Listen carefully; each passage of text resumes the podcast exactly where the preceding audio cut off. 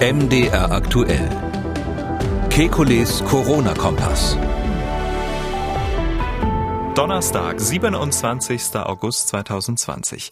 Kinder infektiöser als Erwachsene? Eine neue und sehr genaue Studie gibt Aufschluss. Außerdem, wie gut muss Contact Tracing sein, damit es auch was bringt? Dann, Hongkong will die gesamte Bevölkerung durchtesten. Kann das Virus dadurch komplett eliminiert werden? Und hoher CO2-Gehalt, auch gleich mehr Aerosole?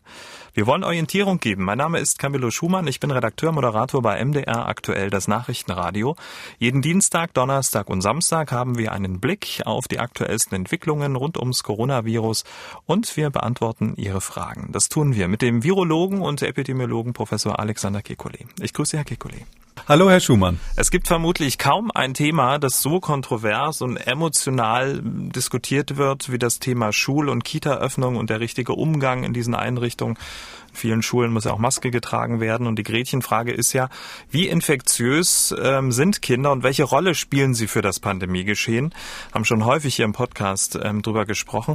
Eine neue und sehr detaillierte Studie aus den USA liefert nun Antworten. Was macht diese Studie so besonders im Vergleich zu anderen Studien, die zu diesem Thema ja auch schon äh, durchgeführt wurden?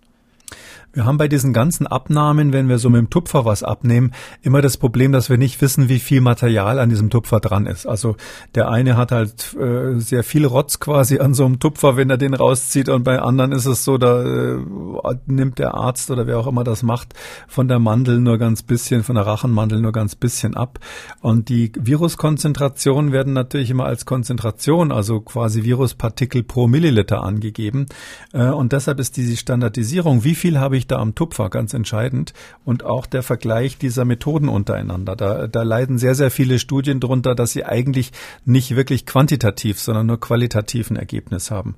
Und hier hat man jetzt einen Trick gemacht, den ich äh, eigentlich ganz gut finde. Es ist nicht die erste Studie, aber das ist einer, der sich so langsam durchsetzt. Man hat ähm, zugleich mit dieser PCR auf ein Gen getestet, auf ein Stück Erbinformation, was nur in menschlichen Zellen vorkommt. Das äh, ist ein Stück, was, was zu tun hat mit dem Zellkern bei menschlichen Zellen. Und es kommt also in diesen Rachenzellen vor. Und dadurch kann man, ähm, wenn man das auch quantifiziert, feststellen, wie gut der Abstrich war. Also ähm, ist da genug Material drinnen gewesen. Und man kann so ungefähr sagen, wie viel das gewesen ist, weil man jedes Mal, wenn man einen Abstrich macht, natürlich auch Schleimhautzellen und ähnliches mit dran hat. Sodass man jetzt so eine Art Referenz da immer mitlaufen lässt. Äh, wenn Sie einen Milliliter Blut haben, dann ist es ein Milliliter Blut, dann kann man daraus äh, Viruspartikel pro Milliliter machen. Und so eine Art Standardisierung hat man hier jetzt auch. Zugleich wurden die Tests mit tausend internen Kontrollen gemacht. Man hat jeden Test dreimal wiederholt, die Tests standardisiert, von vornherein die Patienten in eine Liste aufgenommen, wo dann auch das Abnahmeverfahren exakt gleich war. Also man wollte es hier wirklich wissen, ähm, in, in dem Sinn, dass man gesagt hat, es muss doch möglich sein, auch einen Abstrich wirklich quantitativ sauber zu messen. Man kann sagen, so gut wurde dieses Thema noch nie behandelt, oder? Das ist jetzt ähm, so gefühlt ungefähr die fünfte Studie, die sowas nachweisen will. Einige davon sind publiziert, andere noch nicht. Und ähm, wir haben hier bestimmt drei, glaube ich, schon besprochen. Und ähm, so genau ist es bis jetzt bei keiner gewesen. Das Einzige, was hier noch fehlt, kann man vielleicht sagen als kleine Einschränkung für die, die ganz genau zuhören. Ähm, man hat jetzt die PCA-Tests gemacht, man hat aber nicht ausprobiert, ob das Virus auch anzüchtbar ist. Mhm. Das ist relativ klar, dass es anzüchtbar ist, weil die hohe Konzentrationen im Rachen hatten, aber rein formal gesehen wollen die Virologen dann immer noch sehen, dass es nicht nur totes Virus war, was man nachgewiesen hat, sondern dass das in der Zellkultur dann auch Zellen infiziert, also sich wirklich vermehrt. Also eine sehr, sehr gründliche Studie und jetzt natürlich das Allerwichtigste. Wie lautet das Ergebnis? Da ist eben bei rausgekommen, dass ähm, tatsächlich die ähm, Kinder gen mindestens genauso viel Viren ähm, im Rachen haben wie die Erwachsenen. Also äh, es ist unter den Kindern quantifiziert worden, die Dosis wirklich? Also wie viel haben die quantitativ?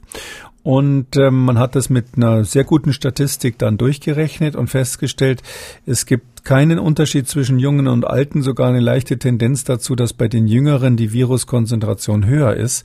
Das heißt also tatsächlich, das, was wir hier immer so diskutiert haben, ist es jetzt so, dass die äh, Kinder überhaupt das Virus ausscheiden, ja oder nein? Da haben die ganz klar gesagt, jawohl, die Kinder scheiden das aus, auch wenn sie kaum Symptome haben.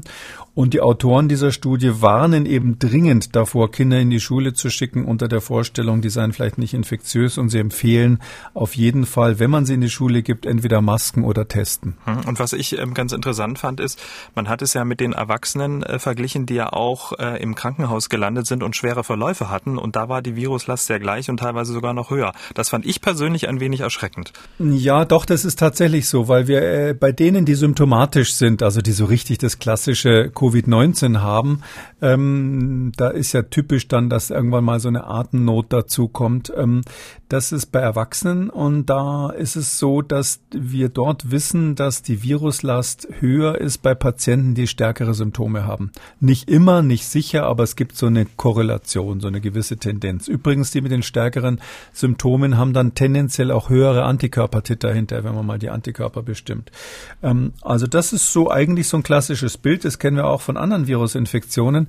Und bei den Kindern ist es jetzt so, die haben zum Teil eben genauso hohe Konzentrationen gehabt wie schwere Verläufe wie bei Erwachsenen, ähm, aber überhaupt nichts. Also äh, oder keine keine Krankheit, die irgendwie aussieht wie Covid-19. Ja, das sieht aus wie eine ganz normale Erkältung.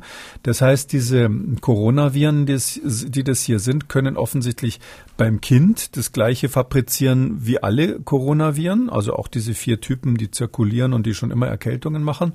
Und bei Erwachsenen machen sie dann relativ häufig diese sehr schweren Verläufe. Also sind sozusagen Virusschläfer dann die Kinder und die Kinder sind Virusschläfer und das, das Virus hat so einen, so einen Januskopf irgendwie, nicht? Das kann also ähm, eigentlich zwei Krankheiten machen. Ich wäre schon fast dafür, diese Kinderkrankheit gar nicht Covid-19 zu nennen, weil die sieht aus wie eine Erkältung. Also die haben das auch nochmal ganz genau sich angeschaut. Die haben gesagt, die Kinder haben 50 Prozent Fieber, fast 50 Prozent Husten. Also das bleibt wieder das Klassische, aber mein Gott, das haben sie mit Erkältung auch. Bisschen häufiger Halsweh als bei anderen Erkältungen, Muskelschmerzen Schmerzen kommen vor, auch Schnupfen. Äh, und äh, etwas häufiger als sonst ist die Anosmie, also dass man nichts riecht. Das ist bei 20 Prozent, einem Fünftel der Kinder. Aber Mensch, welches Kind sagt das schon, dass es schlecht riecht, wenn die Nase verstopft ist oder wenn es sonst krank, wenn es sonst krank ist? Das heißt, für mich, äh, wenn man so in den Herbst blickt, bedeutet das, wenn wir Kinder haben, die mit den klassischen Erkältungssymptomen, Fieber, Husten, Schnupfen und so weiter daherkommen, dann müssen wir damit rechnen, dass ein Teil davon Covid-19 hat. Und bei denen, die hier untersucht wurden in Boston, da war das tatsächlich so, ein Drittel aller Schulkinder, die in dieser Zeit, wo das untersucht wurde, ähm, ähm aufgelaufen sind mit Erkältungssyndrom, ein, ein Drittel von denen hatte tatsächlich Covid-19. Hm. Das ist für mich eine erschreckende Perspektive, wenn wir hier in den Herbst blicken.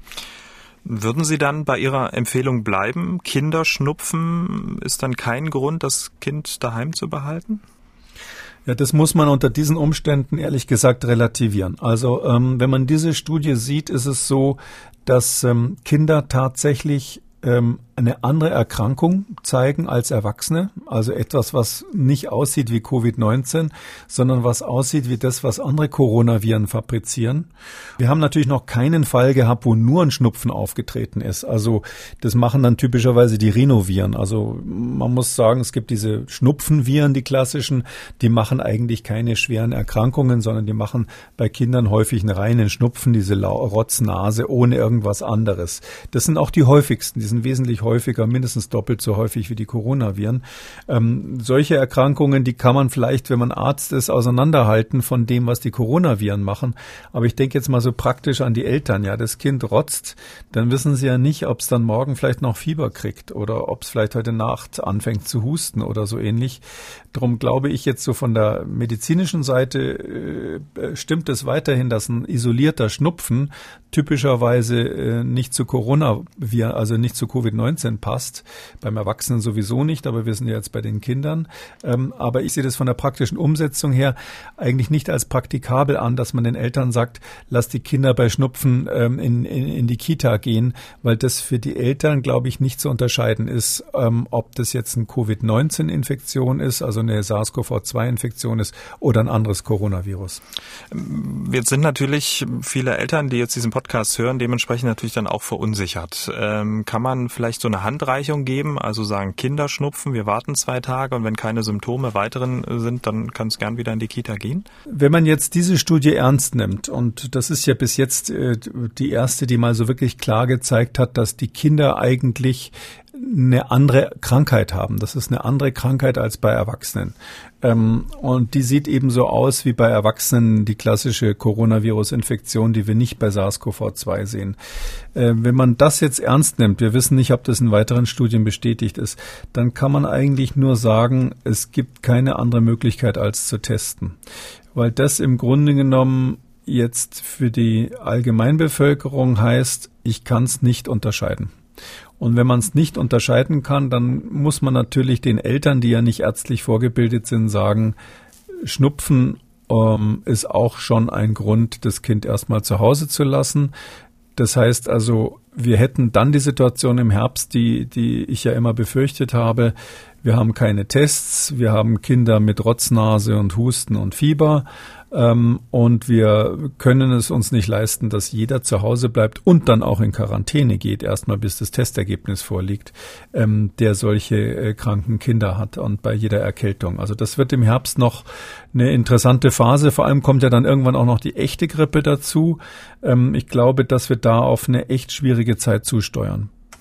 Also der Druck äh, wächst, die ähm, Schnelltests dann flächendeckend einzuführen, dass die Eltern dann ja auch was an der Hand haben, dann auch ähm, früh morgens beziehungsweise dann abends dann auch eine Entscheidung dann für den nächsten Tag treffen zu können. Ja, aber das wäre jetzt, muss ich auch fairerweise sagen, wir haben jetzt ähm, schon August. Das wäre eine Herkulesaufgabe, das in der Kürze der jetzt noch zur Verfügung, äh, zur Verfügung stehenden Zeit ähm, hinzukriegen. Man muss ja sehen, dass in den meisten Bundesländern die Schulen schon wieder angefangen haben. Ähm, die Eltern wollen auch wieder halbwegs normal arbeiten, weil die ganzen Lockdowns ja äh, runtergefahren werden. Zugleich haben wir steigende Infektionszahlen mit einem hohen Hintergrundgeschehen. Das heißt also weit im Land verteilte viele einzelne Infektionen. Das heißt, man kann gar nicht mehr sagen, wo man sich infiziert hat kann ich mehr sagen, das und das Risiko nehme ich sozusagen mit rein in meine mhm. Überlegung, sondern man muss im Grunde genommen sagen, ähm, jeder, der ähm, Erkältungssymptome hat äh, als Kind, also jedes Kind, das Erkältungssymptome hat, könnte Covid-19 haben. Und in der Lage äh, müssten wir dringend äh, diese Tests noch, äh, wie es irgendwie in der Lage sein, diese Tests beizubringen. Aber egal, wer sich wo infiziert, das oberste Gebot, äh, das lautet ja Infektionsketten durchbrechen. Die Gesundheitsämter, die haben ja mit ähm, Kontaktnachverfolgung alle Hände voll zu tun. Contact Tracing Teams befragen tausende Menschen, füllen Listen aus. Äh, dann wird mit den Infizierten oder mit möglichen Infizierten Kontakt aufgenommen. Es wird viel telefoniert. Aber wie wirkungsvoll ist das Contact Tracing wirklich? Also wie wirkt es sich wirklich aufs Pandemiegeschehen aus? Eine Studie aus den USA hat mal verglichen, wie sich der R-Wert verändert, einmal mit und einmal ohne Contact Tracing. Und das Ergebnis, finde ich, war relativ ernüchternd. Für Sie auch? Ja, fand ich auch bisschen deprimierend. Die haben das, das sind Kollegen aus Stanford gewesen. Ähm, die haben da auch ziemlich gute Modeler. Die haben so Leute, die können mit den Computern wirklich äh, spielen, wie andere mit dem Jojo. Und ähm, die haben das mal durchgerechnet, wie das ist in verschiedenen Szenarien. Und ähm, in den USA ist ja die Riesendiskussion, ähm, dass die ja jetzt den Lockdown haben in einigen Bundesstaaten und darüber diskutieren, ob man das irgendwie lockern kann, weil dort ja viel stärker noch als bei uns so der politische Druck ist, dass es so nicht weitergehen kann, dass man die Wirtschaft so abwirkt. Und darum haben die letztlich geprüft, kann man mit Test und Trace, also mit ähm, positive finden und dann die Kontakte nachverfolgen, kann man damit sozusagen Distanzierungsmaßnahmen, Abstandsregeln, Maske und so weiter ersetzen. Und da haben sie festgestellt in ihrem Modell, was sie da gerechnet haben, das ist natürlich eine reine Modellrechnung gewesen, sehr aufwendig, da haben sie gesagt, das wirkt erst dann vernünftig auf den R-Wert, also auf diese Reproduktionszahl, wo man das Gesamt, die Gesamtdynamik der Epidemie äh, mit abbildet. Das wirkt erst dann, wenn man über 50 Prozent aller Infektionen erwischt. Also man muss 50 Prozent und mehr erstens mal detektieren und dann auch noch erfolgreich nachverfolgen und dann die Kontakte natürlich, ähm, die positiven in, in Isolation bringen. Äh, nur wenn man da über 50 Prozent liegt, dann kommt man überhaupt um, auf eine Reduktion dieses R äh, um 10 Prozent. Also wenn man R zum Beispiel von 1,0 auf 0,9 senken will, muss man die Hälfte aller Fälle gefunden haben und nachverfolgt haben, sagen die. Das ist echt deprimierend, weil da kommt man schwer hin. Wenn man sich jetzt Deutschland gerade anschaut mit unserer momentanen Situation, bezweifle ich, dass wir auch nur ansatzweise in den Bereich von 50 Prozent kommen. Man muss sich ja klar machen, dass wir in Deutschland durch diese Situation, in der wir sind, eine hohe Dunkelziffer haben. Also die ist sicherlich viel höher, als es im März, April war, weil wir Menschen haben, die nicht mehr so richtig mitmachen wollen bei den Corona-Maßnahmen, weil das Geschehen fein verteilter ist, mehr Einzelinfektionen, keine Ausbrüche, die man so im, im Ganzen erwischen kann. Ähm, das heißt, wir haben eine hohe Dunkelziffer jetzt im Moment und eine steigende Zahl von Neuinfektionen. Äh, wir kommen nie und nimmer auf diese 50 Prozent. Und dieses Mantra Infektionsketten durchbrechen, gilt das dann nicht mehr?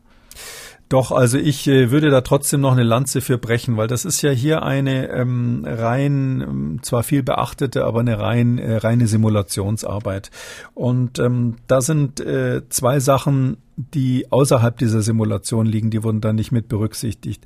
Das eine ist, wir wissen ja, dass die sogenannten Superspreader eine riesige Rolle spielen. Das heißt also, es gibt einzelne Personen, da kann man mal so grob sagen, einer infiziert so viel wie 20 andere oder so. Also die schaffen es einfach wesentlich mehr andere zu infizieren. Das liegt nicht nur an den Menschen selber, sondern wahrscheinlich auch an bestimmten Situationen in geschlossenen Räumen, wenn die Luft steht. Ähm, und dieses, ähm, diese Superspreading-Ereignisse, die natürlich ähm, diese Epidemie immer einen Sprung voraus, voranbringen, die wurden da gar nicht in der Simulation berücksichtigt. Und wenn man jetzt beim Contact Tracing speziell Superspreader natürlich, da, die erwischt man ja immer leichter, ähm, aus verschiedenen Gründen. Einer ist, wenn einer viele angesteckt hat, dann kann man auf den schneller zurückverfolgen. Wenn man solche Ereignisse ähm, äh, feststellt oder sogar äh, proaktiv natürlich verhindert, dann wäre es noch besser, äh, dann ähm, äh, ist es wirksamer, als es hier in der Statistik aussieht.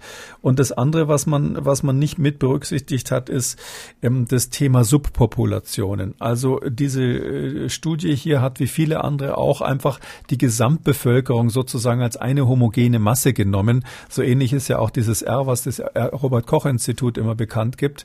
Ähm, da geht man davon aus, dass die Gesamtbevölkerung eine Population ist. Und das stimmt aber praktisch nicht. Mhm. Wir sind ganz viele Subpopulationen, die Alten unter sich, sich, die Jungen Agilen unter sich äh, und so weiter, äh, auch verschiedene ethnische Gruppen, die gar nicht so stark sich äh, durchmischen. Ähm, selbst Schüler und Lehrer treffen sich außerhalb des Klassenzimmers nicht so oft. Und deshalb ist das, was wir hier, äh, diese, diese Voraussetzung des sogenannten homogenen Durchmischung, die ist hier nicht gegeben. Und wenn man jetzt das runterrechnen würde auf bestimmte Risikogruppen, also die Contact tracen würde, die wirklich ein besonders hohes Risiko haben, andere anzustecken, dann wäre natürlich die Effizienz schon lange vor diesen 50 Prozent gegeben. Contact Tracing machen natürlich die Gesundheitsämter ganz analog, greifen zum Telefonhörer und äh, rufen dann an, aber sieb, über 17 Millionen Menschen haben sich ja auch die Corona-Warn-App runtergeladen. Das ist ja auch Contact Tracing.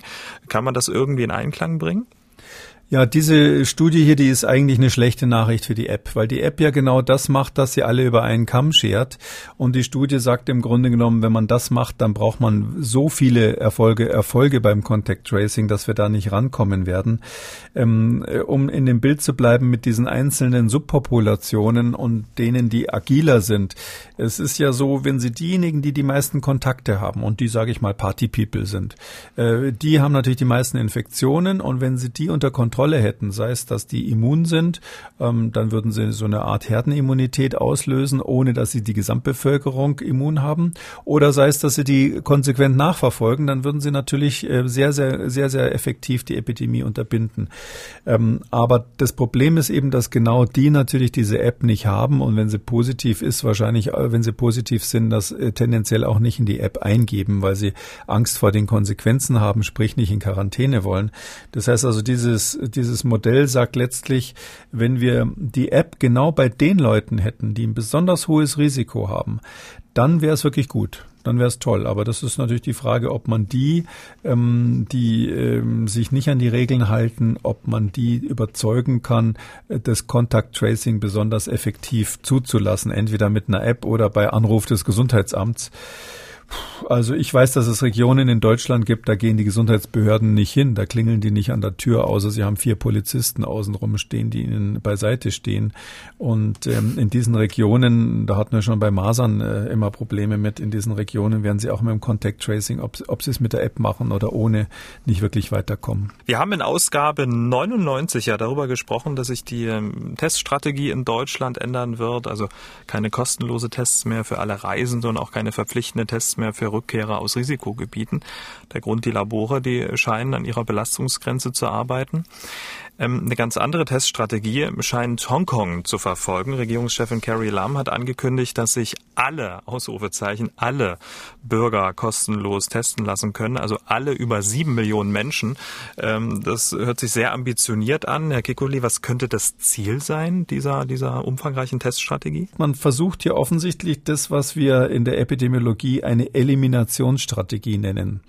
Elimination heißt, dass man wirklich alle Fälle, möglichst alle Fälle identifiziert oder auf ein ganz, ganz niedriges Level bringt und dann so wenige hat, dass man sagen kann, okay, Jetzt äh, die wenigen, die wir haben, die verfolgen wir dann ganz schnell nach, so dass die Bevölkerung ähm, sozusagen sich so ein bisschen lockern kann, äh, weil das Virus eigentlich kaum noch da ist. Wir sagen eliminiert, eradiziert, sagen wir übrigens, wenn es weltweit dann weg ist. Sowas macht Neuseeland zum Beispiel. Da ist es ja tatsächlich so, dass die eine echte Eliminationsstrategie fahren. In Hongkong, ähm, wer da schon mal war, weiß, dass die Nordgrenze von Hongkong äh, fließend übergeht in Guangdong, äh, eine äh, südchinesische Provinz, eine der in industriell wichtigsten Provinzen, die einerseits Häfen haben, riesige Industrie haben, eine der bevölkerungsreichsten Gegenden dort sind, einige der größten Städte Chinas haben und dann im Hinterland auch noch äh, Landwirtschaft sehr viel haben.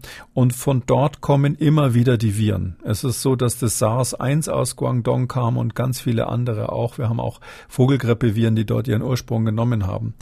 Jetzt die Idee zu haben, dass man Hongkong quasi da abgrenzen könnte, das ist völlig absurd. Das heißt, die machen jetzt sozusagen ihren eigenen Haushalt sauber. Das ist so, als wenn sie bei sich zu Hause wirklich putzen, am Schluss mit einem kleinen Taschentuch und noch mit dem Wattestäbchen die Ecken sauber machen in der Wohnung. Sie haben aber zehn Kinder, die ständig rein und rauslaufen und den Dreck bringen. Ähm, so ähnlich versuchen die in Hongkong jetzt eine maximale Maßnahme.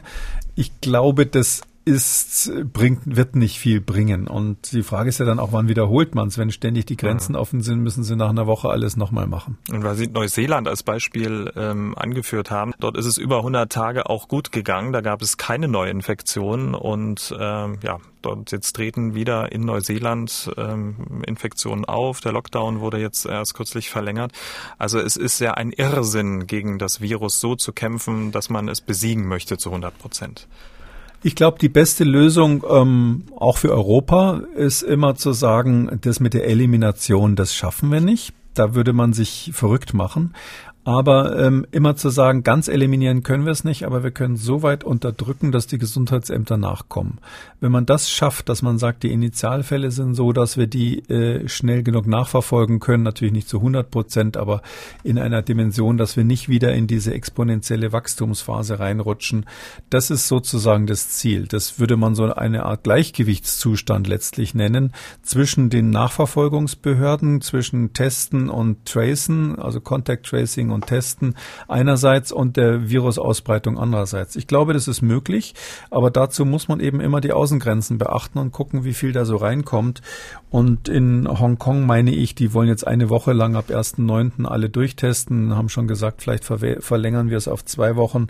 Ähm, ich fürchte, die werden damit auch nicht viel weiterkommen. Aber man muss sagen, Hongkong ist ja sehr erfolgreich gewesen. Die hatten jetzt die letzten Wochen einen starken Anstieg wieder der Neuinfektionen. Was heißt stark? Es waren einige hundert, also im Vergleich zu Deutschland ist das natürlich äh, nicht so viel, aber sie haben ja natürlich auch weniger Einwohner und einige hundert Fälle hatten die zum Teil. Und dann ist ist es so, dass sie das jetzt aber aktuell wieder im Griff haben. Das heißt, da ist die Bevölkerung enorm diszipliniert, trotz der politischen Verwerfungen, die es bekanntlich gibt.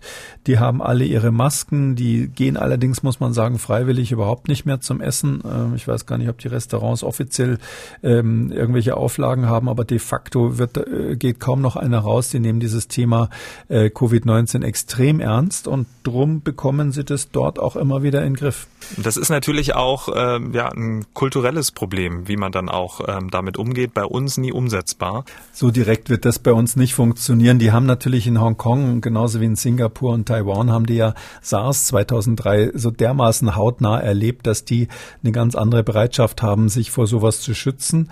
Ähm, gab ja Menschen, die haben die ganzen letzten 17 Jahre immer Masken im Gesicht gehabt, seit, seit dem Trauma von damals. Äh, hier in Europa muss man die Leute eher überzeugen und deshalb und wir sind es auch eher gewohnt, dass wir mehr persönliche Freiheiten haben und deshalb äh, meine ich nach wie vor, wir müssen da eine europäische, eine demokratische Antwort finden, sozusagen eine freiheitlich individuelle Antwort auf diese äh, Pandemie und ähm, das heißt eben, dass der Einzelne die Möglichkeit hat, ähm, sein Risiko so ein bisschen selbst zu beurteilen und Sie ahnen es, ich finde, jeder Einzelne muss sich testen lassen können. Ich habe es schon irgendwie vermisst. Irgendwie die letzten fünf Minuten haben Sie es nicht erwähnt. Wir kommen zu den Hörerfragen, Herr Kekulé. Frau Seidel aus Kassel hat angerufen. Ich habe gehört, dass eine hohe CO2-Konzentration, also hohe ähm, Kohlendioxidwerte in Innenräumen ein Indikator für zu hohe Aerosolkonzentrationen sein können. Stimmt das, dass sich das entspricht? Und ist das dann ein Grund für die Anschaffung eines CO2-Messgeräts? Also privat würde ich mir sowas nicht anschaffen, aber es ist tatsächlich so, dass die CO2-Konzentration ganz allgemein im Arbeitsschutz, ähm, in Deutschland haben wir ja einen sehr ausgefeilten, gründlichen Arbeitsschutz, da wird die CO2-Konzentration in Räumen als Indikator für die Luftqualität genommen. Ähm, das heißt, wenn die Luft steht und stickig ist und viele Leute ausatmen, dann steigt eben das Kohlendioxid. Das ist ja ähm, das Gas, was wir ausatmen ähm, als Stoffwechselprodukt. Sauerstoff wird eingeatmet, CO2 wird ausgeatmet. Und je mehr Leute da was ausatmen und je weniger die Luft gewechselt wird, desto eher steigt die CO2-Konzentration. Es gibt tatsächlich schon Vorschläge, das als Indikator für die Covid-19-Infektionsgefahr zu nehmen ähm, weil man gesagt hat, ähm, das ist im Arbeitsschutz sowieso verbreitet, die Geräte gibt's auch ähm, häufig äh, und dann lass uns das doch mal nehmen, um zu messen in Situationen, wo wir nicht ganz sicher sind, ähm, ob die Lüftung in Ordnung ist oder nicht.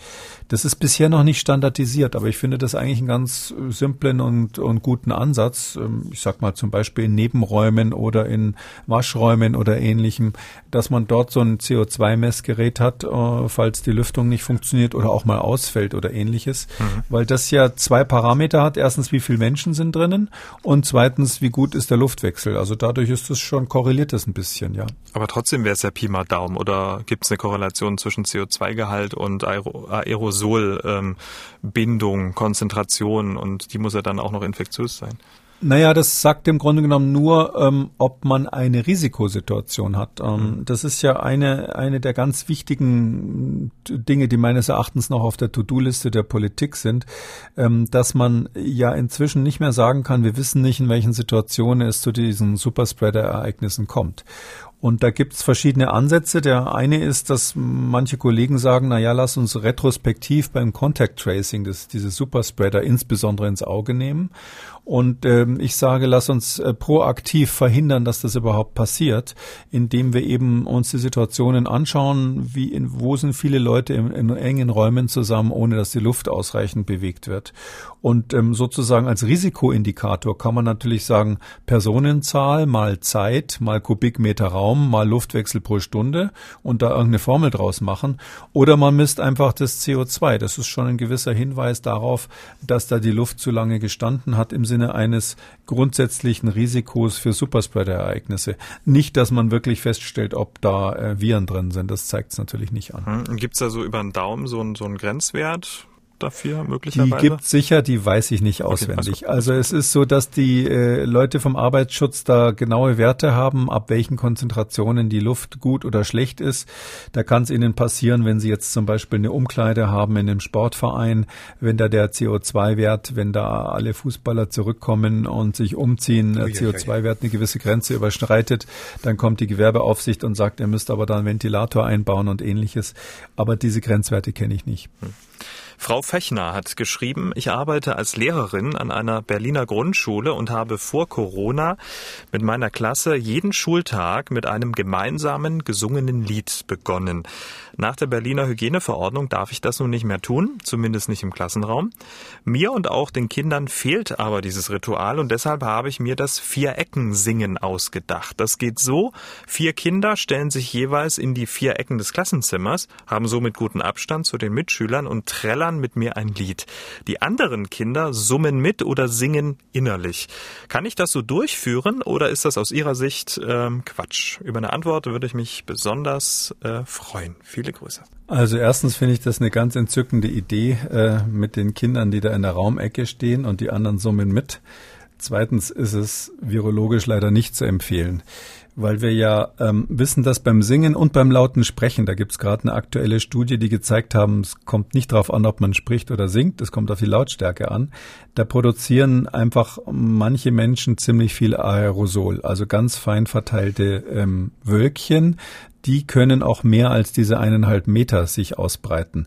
Das ist etwas, was man nicht oft genug sagen kann, weil auch im Arbeitsschutz und zum Teil die Gesundheitsämter immer noch so die Idee haben, das hat ja auch die Politik oft genug gesagt, eineinhalb Meter und dann ist alles in Ordnung. Das gilt eben für geschlossene Räume nicht, wenn wir diese Aerosole haben. Und es besteht die Gefahr, wenn jetzt eins von den vier Kindern wirklich ein Superspreader wäre, also zu dem Zeitpunkt gerade besonders viel Virus ausscheidet, dass das sozusagen aus der Ecke den ganzen Raum beschallt kalt und auch mit Viren ähm, bestäubt. Ähm, Im schlimmsten Fall haben sie vier Superspreader da stehen und haben sie quasi eine effektive Vernebelung von allen Seiten, weil die 1,5 Meter oder zwei Meter eben in dieser Situation nicht gelten. Ob man Superspreader ist, das hängt von ganz vielen Sachen ab. Das Virus kann eine Rolle spielen, ob man gerade eine hohe Konzentration im Rachen hat an dem Moment. Aber es gibt wohl auch tatsächlich individuelle Unterschiede, wie wir Töne erzeugen. Und der eine hat da einen stärkeren Nebelfaktor mit dabei und der andere sozusagen ein, eine nicht so feuchte Aussprache. Ähm, das ist aber tatsächlich noch nicht so genau erforscht. Man weiß nur, dass es individuelle Unterschiede gibt.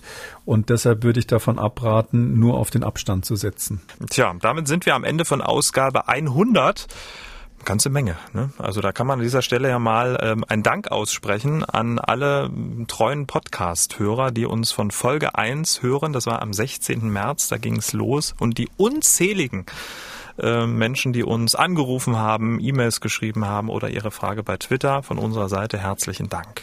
Ja, also ich finde es auch ganz wunderbar, dass so viele Menschen sich äh, für Virologie und für Wissenschaft jetzt interessieren. Das ist ja vielleicht ein kleiner Nebeneffekt und äh, muss auch sagen, Hut ab, die Fragen sind zum Teil so differenziert, dass ich sagen muss, äh, das geht schon fast an Studentenniveau ran.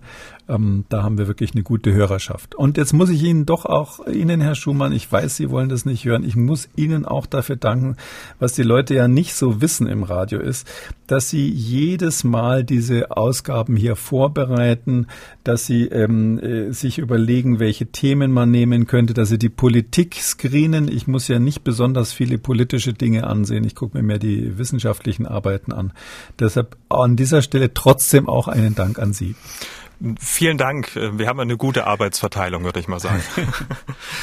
Sehr schön. Wir hören uns dann am Samstag äh, wieder dann zu einem Hörerfragen-Spezial. Bis dahin. Wünsche Ihnen alles Gute bis zum Wochenende. Sie haben auch eine Frage, dann schreiben Sie uns an mdraktuell-podcast.mdr.de oder rufen Sie uns an 0800 322 00. 0800 322 00. Kekules Corona-Kompass als ausführlicher Podcast auf mdraktuell.de, in der ARD-Audiothek, bei YouTube und überall, wo es Podcasts gibt. MDR aktuell. Kekules Corona-Kompass.